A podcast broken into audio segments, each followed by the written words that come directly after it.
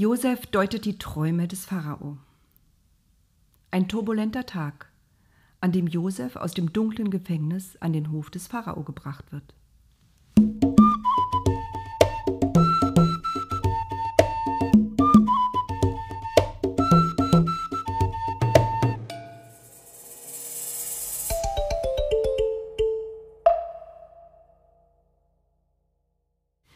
Wieder wurden Boten losgeschickt, diesmal nur zwei.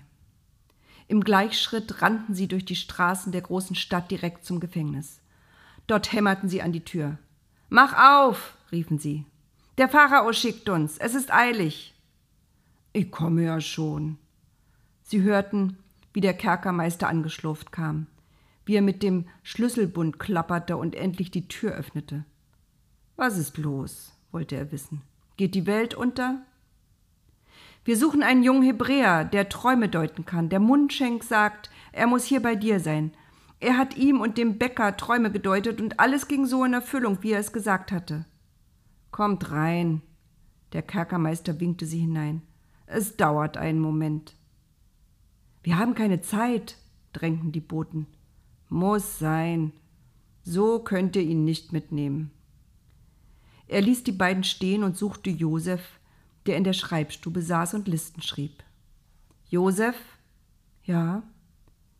Josef blickte nicht auf, er war beschäftigt. Der Pharao will dich sehen. Ich glaube, es geht um Träume. Josef fiel das Stück Binsen, mit dem er zu schreiben pflegte, fast aus der Hand. Mich? Er konnte es nicht fassen. Ja, dich. Der Kerkermeister musterte Josef. So kannst du nicht gehen, wie du aussiehst. Wasch dich, lass dir die Haare schneiden und den Bart scheren. Ich gebe dir auch neue Kleidung. Josef erhob sich. Mach schon. Der Pharao wartet nicht ewig auf einen kleinen Hebräer. Kurze Zeit später erschien Josef wieder.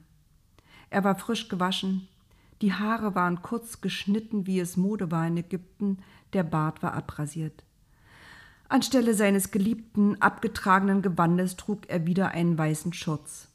Er war kaum wiederzuerkennen und hätte sich selbst nicht erkannt, hätte er sich in einem Spiegel sehen können.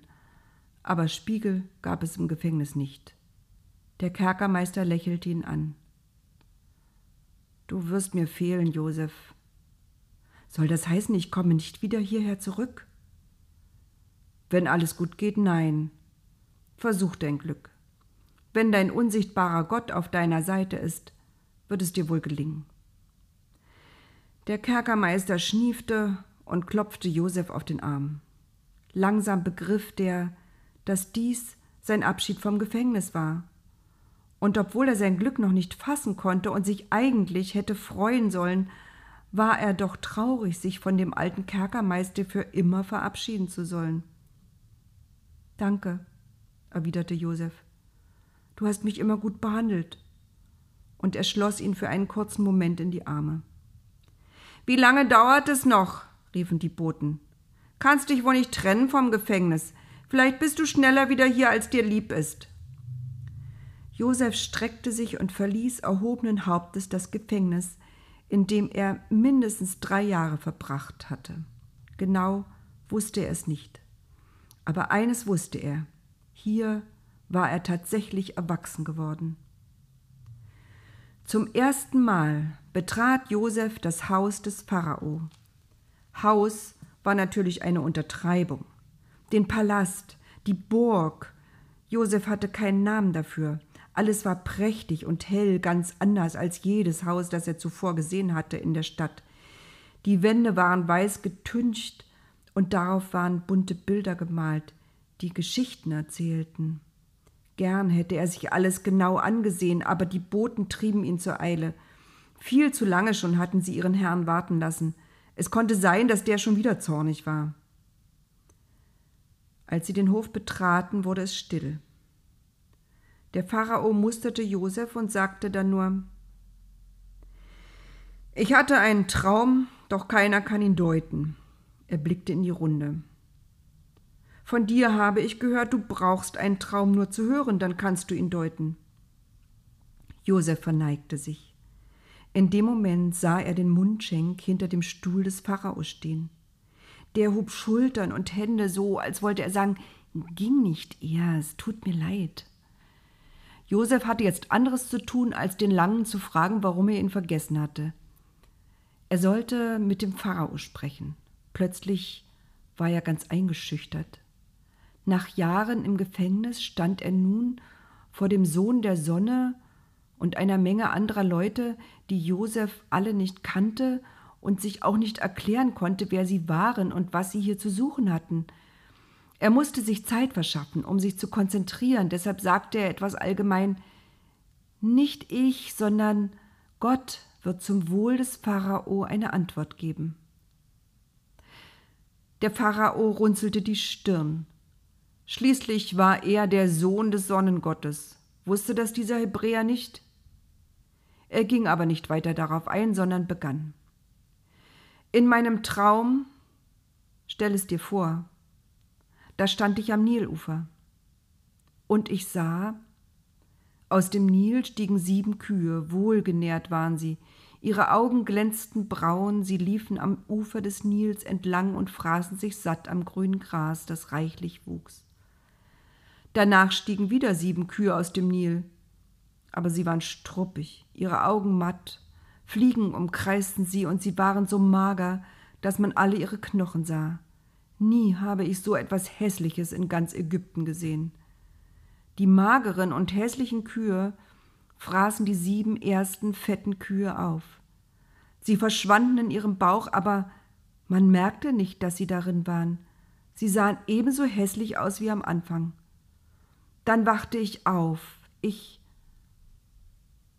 Der Pharao machte eine Pause, räusperte sich und senkte seine Stimme, so dass das Folgende nur Josef hören konnte. Ich fürchtete mich. Dann sprach er mit fester Stimme weiter, dass alle im Hof Versammelten es hören konnten. Dann sah ich in meinem Traum, ich sah auf einem einzigen Halm gingen sieben volle schöne Ähren auf. Doch dann sah ich, nach ihnen wuchsen sieben taube, kümmerliche, vom Ostwind ausgedörrte Ähren. Die kümmerlichen Ähren verschlangen die sieben schönen Ähren. Er schaute in die Runde und verkündete dann Ich habe das den Wahrsagern erzählt, aber keiner konnte mir etwas dazu sagen. Josef musste nicht lange nachdenken. Die Bedeutung der Träume lag doch auf der Hand. Der Nil, der war die Quelle allen Reichtums in Ägypten. Jedes Jahr zur Sommersonnenwende erwarteten die Ägypter die Überschwemmung der Nilufer. Brachte der Nil viel Wasser, wurde es ein gutes Jahr. Blieb aber die Überschwemmung so gering, dass nur wenige Weiden grünten, wurde es ein Dürrejahr. Hunger war zu befürchten. Warum war keiner vor ihm darauf gekommen? Warum war der Pharao selbst, der doch der Sohn der Sonne sein sollte, nicht darauf gekommen? Er wandte sich an den Pharao, verneigte sich tief und begann.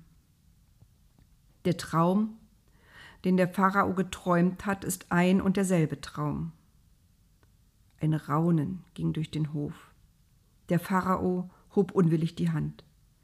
Josef wusste, jetzt musste er es gut machen. Jetzt kam es auf jedes Wort an. Er sprach weiter. Gott hat dem Pharao kundgetan, was er vorhat.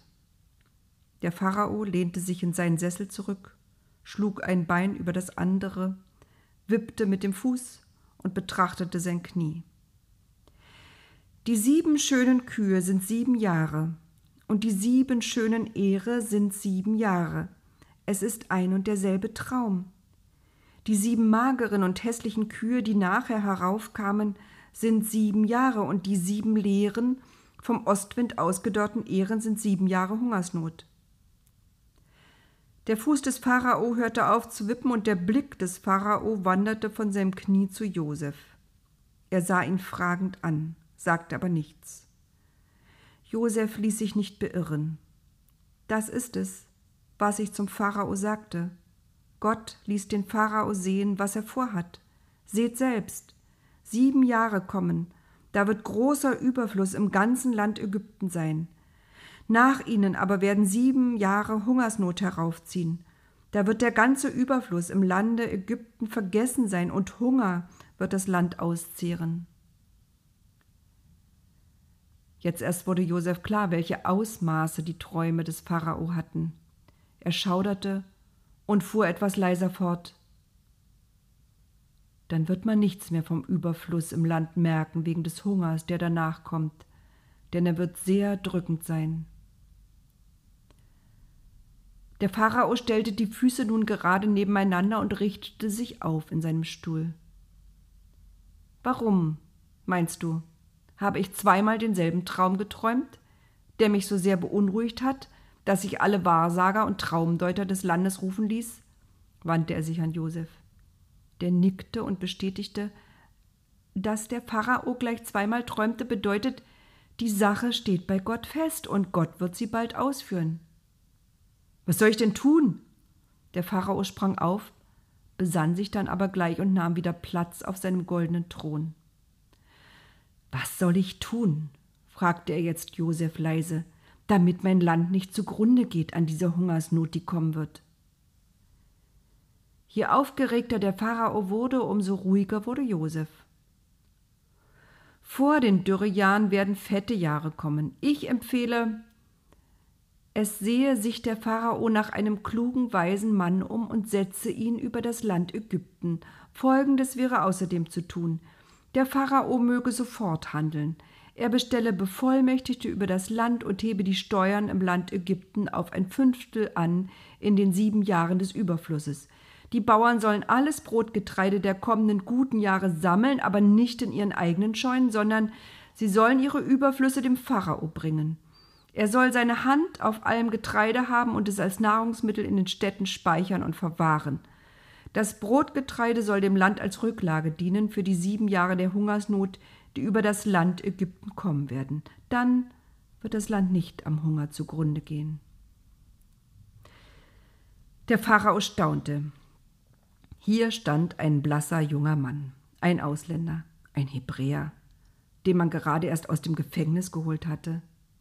Er hatte nicht nur auf Anhieb die Träume gedeutet, sondern er hatte auch das Problem erkannt, benannt und eine Lösung vorgeschlagen, die genial, aber einfach klang. Hinter ihm der Mundschenk räusperte sich. Der Pharao drehte den Kopf und sagte, ohne ihn anzusehen, Du hast recht behalten, Krummer. Das war der richtige Mann, auch wenn er mit dir im Gefängnis gesessen hat. Offenbar hat es euch beiden nicht allzu sehr geschadet. Der Mundschenk und Josef blickten sich in die Augen. Das sagte einer, der nicht wusste, wie es war, im Gefängnis zu sitzen. Der Sohn der Sonne kannte keine Finsternis außer der Nacht, und auch die konnte erhellt werden von Fackeln und Lampen. Der Sohn der Sonne, der Pharao, saß auf einem goldenen Thron und war fest entschlossen, nur die guten Seiten seines Landes zu sehen. Hier aber hatte ihm jemand gesagt, dass Schwierigkeiten auf ihn zukamen, auf sein Land. So große Schwierigkeiten, dass man nicht einfach die Augen davor verschließen konnte. Die Männer am Hof schienen auch beeindruckt zu sein von der Deutung Josefs und von seinem Vorschlag, die bevorstehende Hungersnot zu überstehen. Der Pharao fasste einen Entschluss, damit würde er das Problem, das auf ihn zurollte, ein für allemal lösen. Finden wir einen Mann wie diesen hier, einen, der Träume deuten kann, der auch noch weiß, was zu tun ist, wenn der Traum Wirklichkeit wird? Ich sage euch, in diesem Mann wirkt der Geist Gottes. Zu Josef gewandt fuhr er fort. Ich kenne deinen Gott nicht und ich glaube nicht an deinen Gott. Aber er muss ein mächtiger Gott sein, denn er hat dich all das wissen lassen, was du mir gesagt hast. Es gibt niemanden hier auf dem Hof, auf dem alle Gelehrten und Weisen meines Landes versammelt sind. Niemanden gibt es hier, der so klug ist und so weise wie du. Der Pharao stand auf und verkündete mit lauter Stimme Du sollst über meinem Hause stehen, und deinem Wort soll sich mein ganzes Volk beugen. Nur um den Thron will ich größer sein als du. Alle Männer im Hof verneigten sich schweigend.